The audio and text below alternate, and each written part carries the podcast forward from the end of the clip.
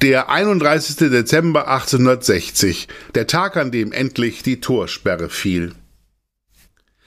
Geschlossene Stadttore, die nur passieren darf, wer Wegezoll zahlt, ein Überbleibsel des Mittelalters, an dem Hamburg Senatoren deshalb so lange festhalten, weil sie auf die Einnahmen nicht verzichten wollen. Es dauert bis zum 31. Dezember 1860, dann endlich fällt die Torsperre.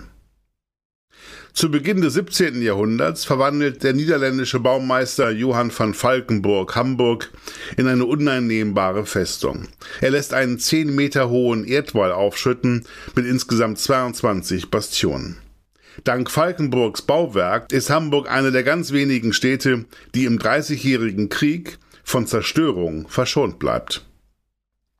Bis Ende des 18. Jahrhunderts gilt in Hamburg der sogenannte Torschluss. Bei Sonnenuntergang werden die Tore abgesperrt. Und wer es nicht rechtzeitig schafft, etwa weil er in der Kneipe in St. Pauli zu tief ins Glas geschaut hat, muss sehen, wo er die Nacht verbringt. Der Begriff Torschlusspanik dürfte daher kommen. 1798 wird der Torschluss durch die Torsperre ersetzt.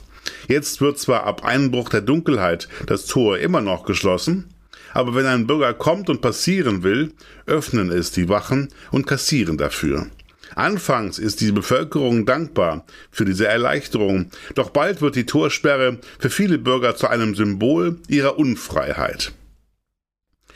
1820 lässt die Stadt den überflüssig gewordenen Stadtwall zurückbauen und in eine Grünanlage verwandeln. Aber an der Torsperre, die viel Geld ins Stadtsäckel spült, hält der Senat fest. Ab 22 Uhr sind 8 Schillinge zu zahlen. Ab 24 Uhr sind es sogar 12 Schillinge.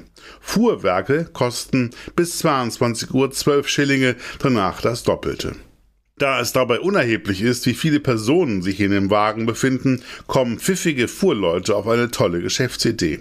Sie positionieren ihren Wagen direkt vor dem Tor, laden ihn voll bis zum geht nicht mehr, um die Fuhre Mensch schließlich die paar Meter bis auf die andere Seite des Tores zu transportieren. Täglich beim Läuten der Torglocke stehen Schaulustige auf den Wellen am Millerntor, um sich dieses Schauspiel anzusehen. Die Wut über die Torsperre ist groß. Ein Arbeiter, der in St. Georg oder St. Pauli wohnt, seine Arbeitsstelle aber in der Innenstadt hat, verliert durch die Gebühr täglich mehrere Stundenlöhne.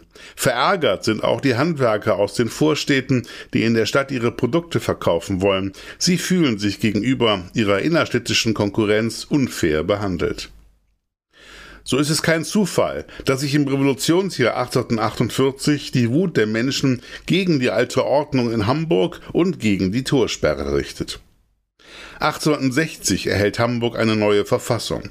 Sie ist nicht das, was sich die freiheitsliebenden Menschen erhofft haben. Immer noch ist die Mehrheit der Bevölkerung von der politischen Willensbildung ausgeschlossen. Arbeiter, Handwerksgesellen und Handlungsgehilfen dürfen nicht wählen. Aber einige Fortschritte gegenüber der alten Verfassung gibt es schon. Einer davon die Abschaffung der Torsperre. In der Nacht vom 31. Dezember 1860 auf den 1. Januar 1861 feiern die Menschen mit Feuerwerk und Hurrarufen. Die neu gewonnene Freizügigkeit ändert sehr viel. Immer mehr Menschen ziehen jetzt aus der Enge der Innenstadt weg in die Umgebung, nach Uhlenhorst, Blankenese, Hamm, Horn, Winterhude.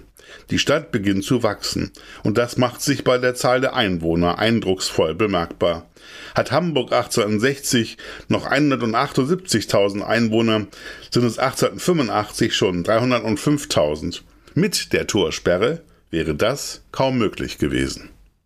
Für alle, die Hamburg und Hamburgs Geschichte lieben, der Hinweis, die neue Ausgabe des historischen Magazins Unser Hamburg ist im Zeitschriftenhandel erhältlich mit 130 Seiten Stadtgeschichte, lebendig und packend erzählt für 8,95 Euro.